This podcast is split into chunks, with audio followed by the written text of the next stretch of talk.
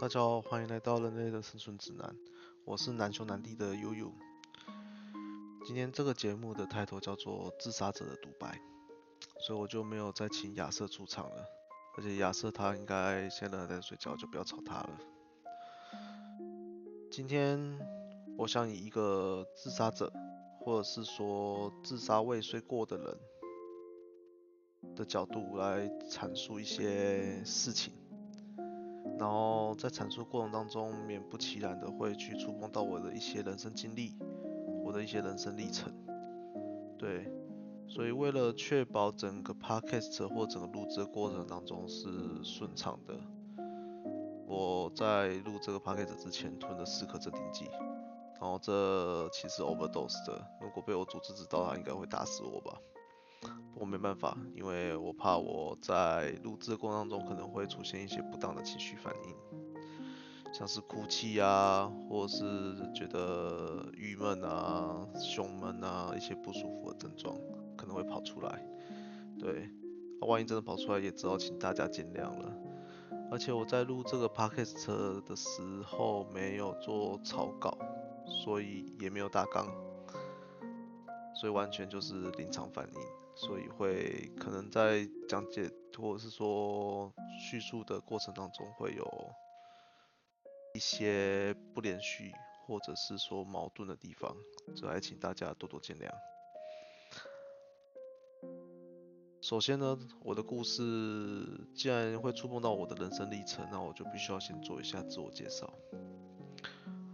我是台中一中毕业的学生。然后之后就读了交通大学的生物科技学系，并以第一名的身份毕业。对，第一名。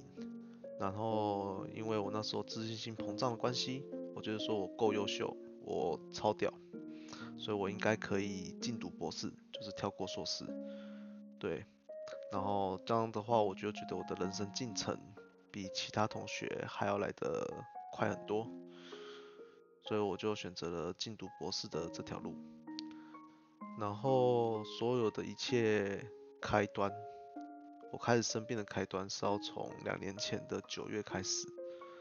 两年前九月，我被逼迫，或者不是说逼迫，反正那是一堂必修课，是一堂 seminar 书报讨论，要在三四位教授面前，还有三四位教授还有众多同学面前去报告三四篇论文的。演讲要准备这样子的演讲，而且内容是全英文。然后这就要要提到我的英文能力其实非常的差，英文这项技能一直是我没有特别去花技能点去点它的。什么意思？就是我没有特别花费什么，特别花费什么样努力去精进我的英文能力。所以我的口说或者是我的文法其实都非常的糟糕，所以这加重了我对于这堂课的恐惧感与焦虑感。因此我那时候就求助于身心科门诊，然后期望能在就是将我的情况告诉医生之后，医生能够开开一些抗焦虑剂给我。呃，医生也的确开了。一个很常见的抗焦虑剂叫利福泉，我当时吃的是零点五 milligram 小剂量的，然后一直吃两颗，所以我就在报告前我就吃了两颗，然后上台。然后当我报告结束之后，获得了老师们的赞赏，还有同学们的一些很好的回馈，所以就让我觉得自信心大增，觉得说。应该是没有什么困难，在我博士班的生涯当中，应该是不会再遇到什么比这个还要更严重的困难了。然后很快的时间来到了，哎，没有，等一下，先不要跳那么快。首先呢，我在演讲结束之后，虽然得到了很好的成绩。不过我没有去停，我没有停止去身心科就诊这件事情，我依然持续去求诊，因为我发现我的焦虑从我的呃一开始是一场小报告，就是刚刚说的 seminar，演变成自己演变成自己对于自己研究产出、自己研究的一些盲点，或者是说一些研究上面的挫折而感到焦虑。所以我又持续有在吃抗焦虑剂，并且持续我的研究，就是边吃药边做研究这样子。而在做研究的过程当中，就越来越觉得说自己的产出怎么越来越低落，呃这件事情也让我很无法接受，因为我自认为说我是。大学部第一名毕业的学生，我应该要有非常良好的产出才对。可事实并没有这样子，所以我的焦虑症就越来越严重。所以当时我又求助于学校的智商中心，希望他们能够给我一些资源来做帮助。而在智商过程当中，就是也是非常辛苦一件事情的，就是。每个礼拜要排一段时间去做智商，然后回来还要继续做研究，而是在很焦虑的情况下做研究。然后很快的事情来到了去年的三月份，我发现自己会边啜泣边做研究，会边哭边写我的城市码，边哭边撰写我的城市码。而这件事情就显得非常的病态。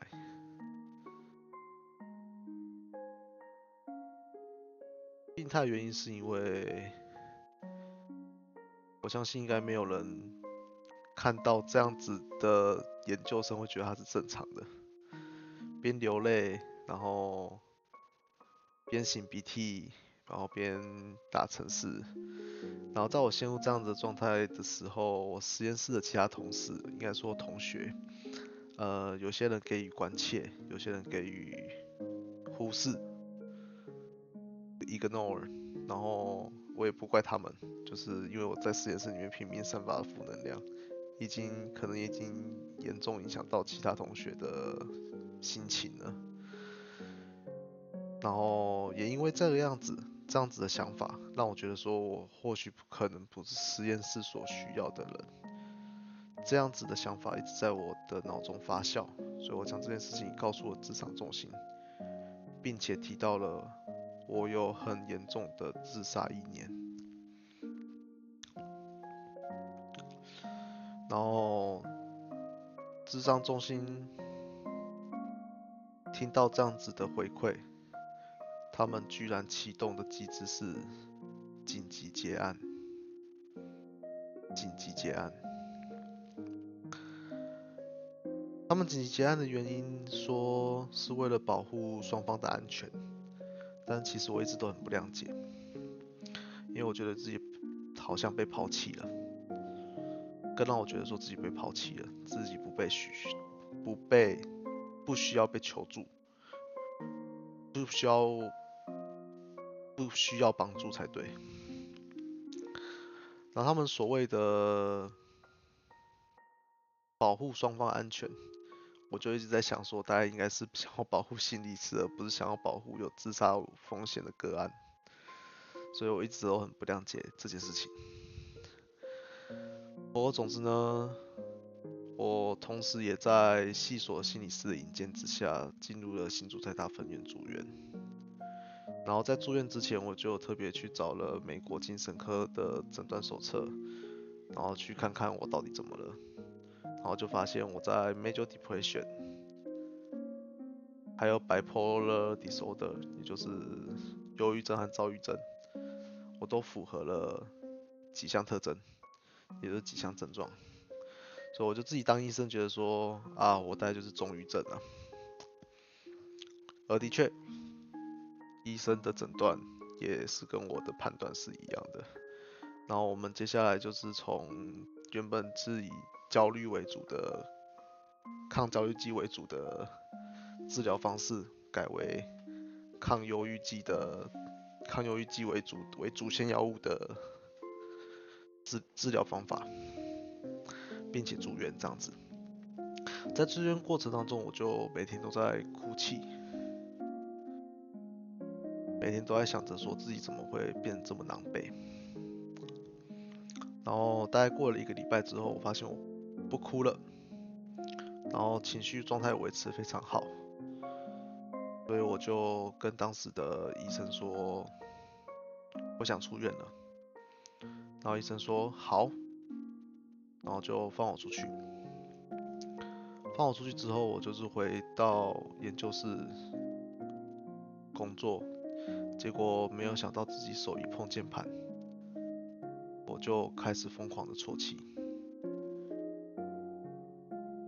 啜泣原因我自己也想不到，就像有点反射，就像有点反射动作，我一碰到键盘，看看程式码，然后要打出第一个字，只是打一个 D E F，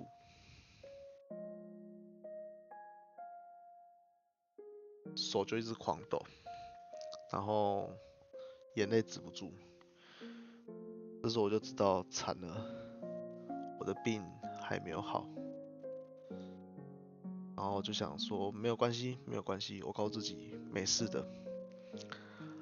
我之前这么优秀，我之后一定可以再走出来。可能是需要一点时间，需要一点时间，我一定能够扛过去的。所以。我那时候想说，我会得这个病，基因一半，环境一半。既然环境一半的话，那代表说改变环境总可以吧？所以在去年五月份的时候，我就选择了休学。而在处理休学文件的同时，我也去丢了几份履历。然后很快在我休学审核通过的隔一天，就马上找到工作，而我并没有给自己太多休息的时间，我就马上上工了。我就觉得说自己应该是环境问题，今天换了一个环境，那我应该可以吧？然后果然换个环境，换了一个环境。然后我发现自己在撰写城市码的时候，哎，手不抖了，眼泪不流了。我觉得说啊，那不错。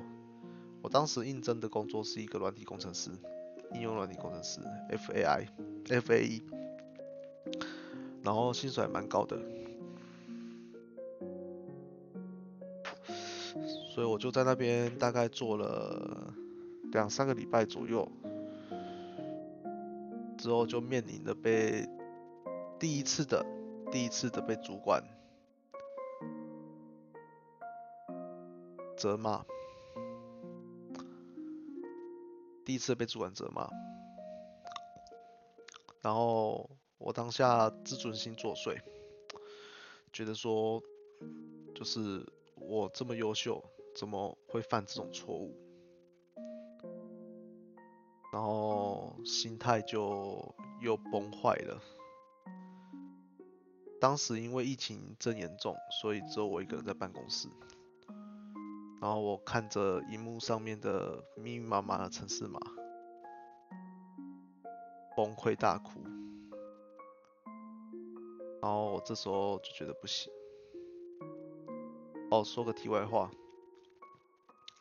在当时。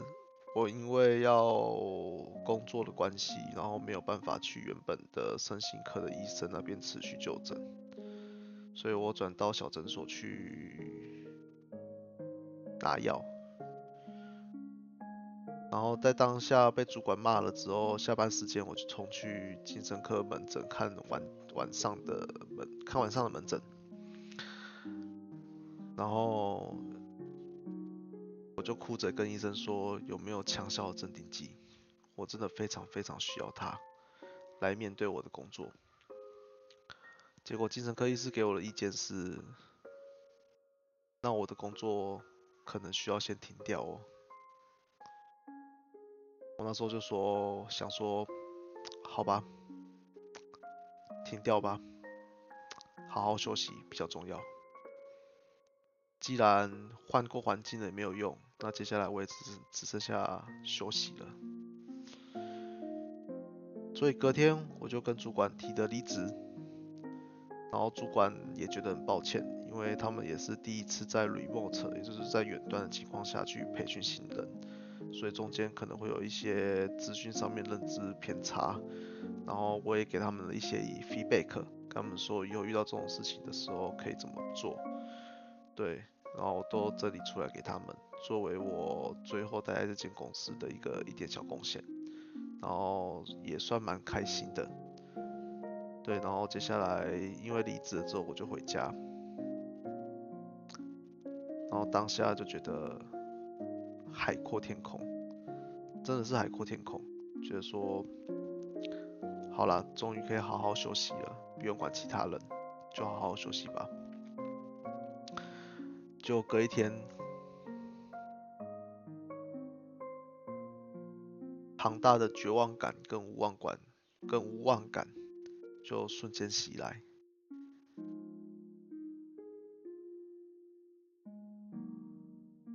然后在这样子的情况下，我没有哭，可是。有一个想法一直在我心中里面不断发酵，那就是死亡好像是一种选择哎，我无法接受我自己这么优秀，却又现在过得这么的狼狈，所以我选择的的自杀方式是吞了六十颗阿司塔米诺芬。其实就是普拿疼啊，一包一百，一包才一百五，所以我那时候买了三包，总共六十克，我就把六十克全部吞掉，然后再吞了九颗优乐丁，一个安一种安眠药，然后让我可以度过这样子的症状，不舒服症状，阿司他米诺芬，阿塞他的那个中毒的症状，然后这个自杀过程我就不详细赘述了，反正最后。我人还在嘛？表示我被救活，对。然后出院过不久，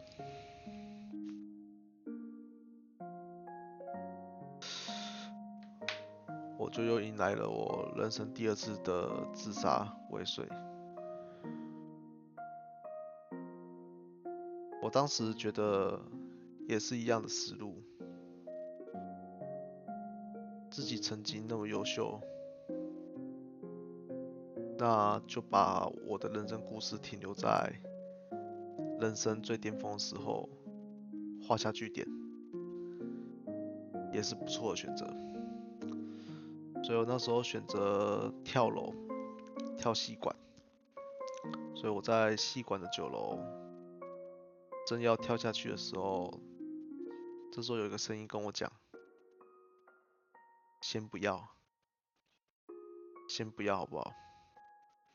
因此，我用最快速度打给我的前老板，前一个教授，跟我一一个跟我非常要好的教授求助，然后被他引导下楼，之后安全的落地，哎，就是搭电梯安全的回到一楼，不是用跳的，对，然后蛮滑稽的。蛮滑稽的，就是自己站在围墙上看着新竹动物园的人潮来来去去的，然后就觉得自己死在这样子的环境，好像也不错。对，然后总之听说这件事情还有被上报到主管会议上去做讨论，不过这几件事情我详细内容并没有听其他教授说过，所以这就跳过。总之呢，我们家人听到了这件事情，他们再也受不了了，也不是再也受不了了，他们非常的担心，所以就要求我把东西搬一搬，不要再住在新竹了，我的老家在彰化，然后所以我就回到彰化来休养，在休养的过程当中，我就是帮着女朋友写作业，也写一些小小作品，呃，没有没有什么鸟用的小作品啊，然后看看有没有同学需要城市上面的资源的，我就去帮忙，去帮他们做一些 debug 或者是撰写城市码的部分，因为毕竟写城市还是我的兴趣。然后在那些日子都过得特别开心。然后，其实，在说我说帮同学写字码的时候，那时候因为我自杀未遂两次，所以有在医院住过一个月的时间。然后在医院很痛苦了，很痛苦，就是没有手机，没有网络，然后什么事情都不能做，那所以也。没有到说很舒服，就每天就是躺床发呆，然后吃药睡觉，就是这样。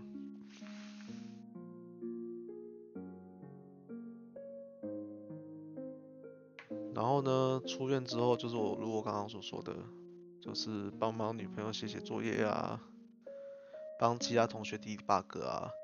帮学弟妹的忙啊，这样子，然后我靠这样子来实现一些自我价值跟一些自我认同。我拼命的在证明说自己，就算生病了，我还是有用的，我还是有用的。结果就在某一天，我去运动完，大家当时都建议我去运动，我也照做了，我去运动。我去踩脚踏车，然后去健身房，然后流了汗，觉得哎不错，心情还不错，所以就回到家里来。结果一回家，就看到当时大三第一名的奖学金奖状，然后我的心情马上就沉落了，沉了下来。又是那个心态，那个心态又回来了。我之前那么优秀，怎么现在过那么狼狈？我之前那么优秀，怎么现在过成这样？然后我就想说，不行，不能去看他，这样我的心情会越来越差。所以我马上回了房间。就回到房间之后。一打开门，发现了当时大学部的时候第一名毕业的奖状，北桃匪会员的会员奖状。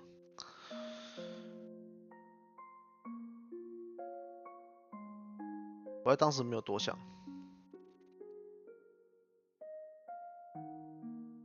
直接进入了一个类似无意识的状况，然后我也搞不清楚自己想干嘛，或是正在干嘛。我就去楼下的工具箱拿起最大把的美工刀，到了浴室待坐了二十二十秒二十分钟，之后就是往脖子一刺，然后刷了一下。割掉了许多静脉跟肌肉，可是就是没有割到 vertebrae，没有割到动脉，所以我又下了第二刀、第三刀，都没有中，所以我改用反手拿的刀子，用磨的，然后磨一磨的过程当中。我的求生意志终于又被唤醒了。我那时候心里面很矛盾的想：靠，我在干嘛？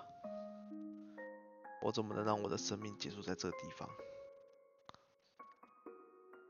所以我立马丢掉了刀子，然后打了一一九求救。之后伤口缝合好之后，就是。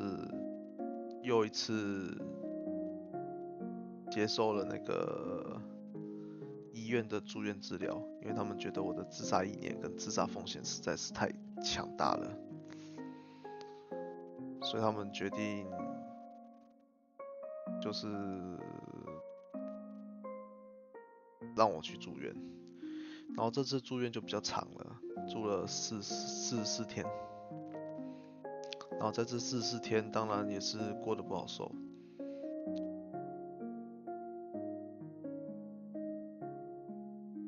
总之还是挺了过来。在这样子的情况下，我出院之后好了非常多。然后心态上也变得比较乐观，不过那个想法依然还存在着。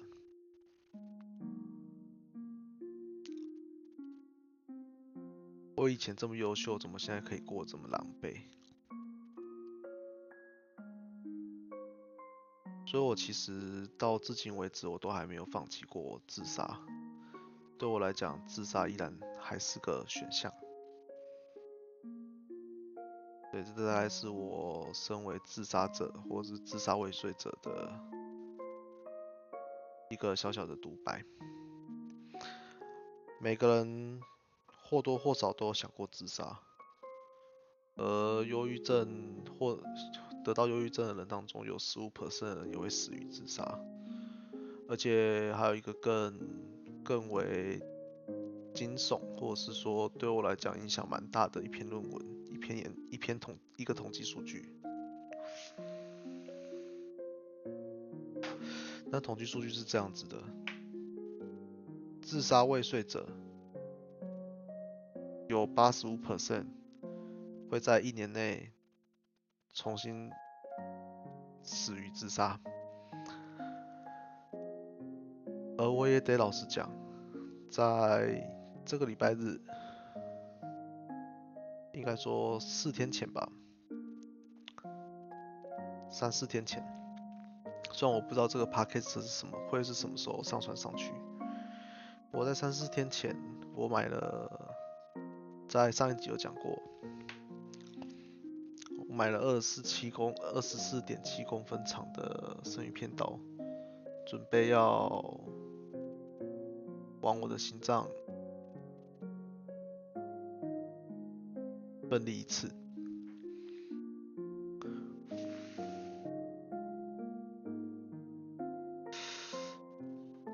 这样的话我大概是必死无疑啊。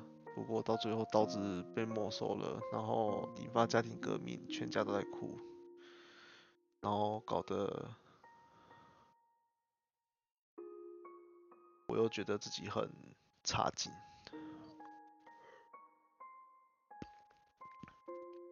我的父母跟我讲，为什么我就不能够替他们想想看？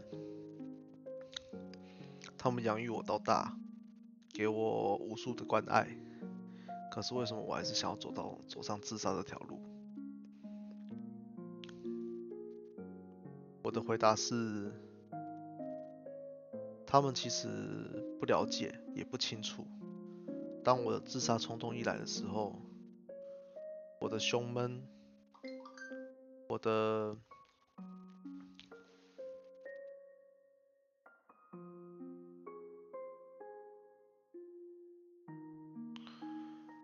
不舒服的感觉到底是有多么的强烈？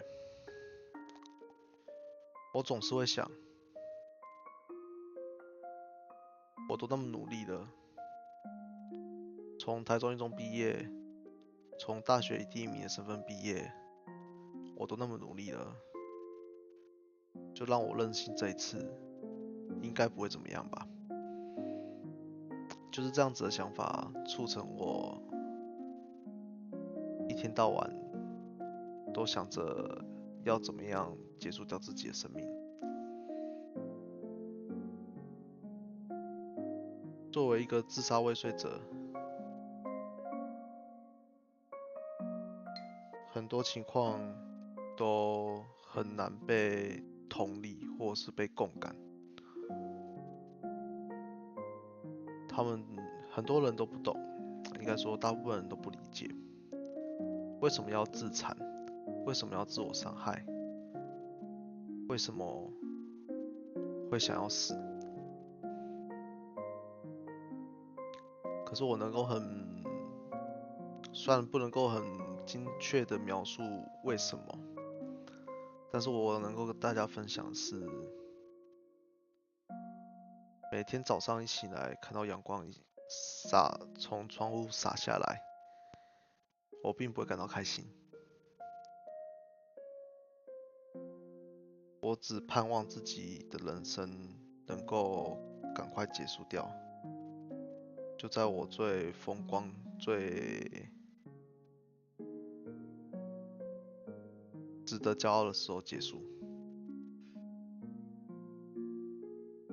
对，这是我目前的想法，而且依然到现在依然都还没有被撼动。我想许多自杀者或是自杀未遂的人，也都经历过跟我类似的事情。以前那么风光，怎么现在变为变得那么狼狈？不管是一些投资客投资了，投资完之后很有钱，然后突然在一夕之间负债，然后不知道自己该怎么办，或是面对家庭的经济压力，发现自己没有办法去负荷，所以会选择自杀这条路。有人会排斥说自杀就是一种逃避，一个不负责任的，一个不负责任的做法。我得说，没错，或许是这样没错。可是当我们都已经极度痛苦了，怎么可能还要要求我们去在意其他人？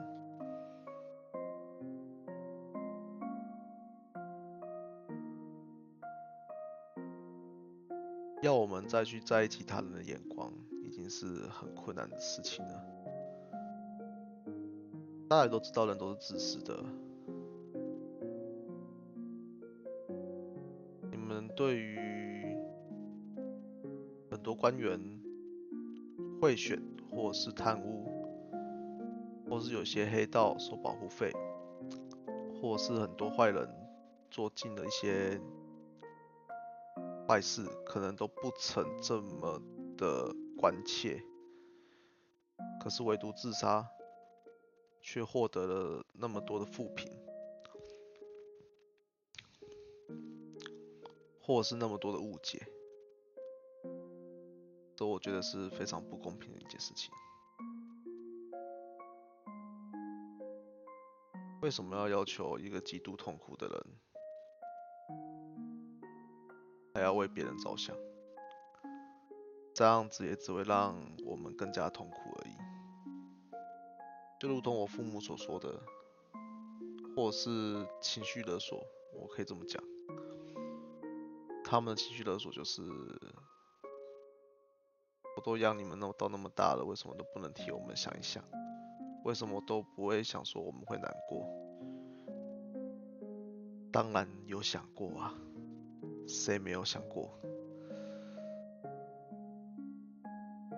可是我已经没有力气在在意这些了。对，好，这就是最后的结论了。就是身为一个自杀未遂者，我可以大胆的说，就是我们很难，或者是。没有办法去，已经没有办法去同理或者是共感其他人的心态了。应该说可以共感，可以共感。我们当然知道这样子做会让身边的亲友们感到难过，可是同时没有亲友们能够，哦，抱歉，有点想哭。亲友们会要求说替他们多多着想。可是却没有亲友们愿意去了解我们的身心状况，或者是去共感、去同理我们自己发生了什么事情。我觉得这是一件非常不公平的事情。你们要求我去同理你们，可是你们却不想要了解，作为一个想自杀的人的心理状态到底是长什么样子。对，这就是我今天的结论。假如有人不信或者是有机会看到这篇的，看到这个 podcast，希望你们能够听到最后，然后给予想要自杀的人一点关心也好，关爱也好，最重要的是，如果能够同理的话，能够付出一点同理心，那是最棒的。好，谢谢大家，今天的 p a c k a g e 就到这边结束，谢谢。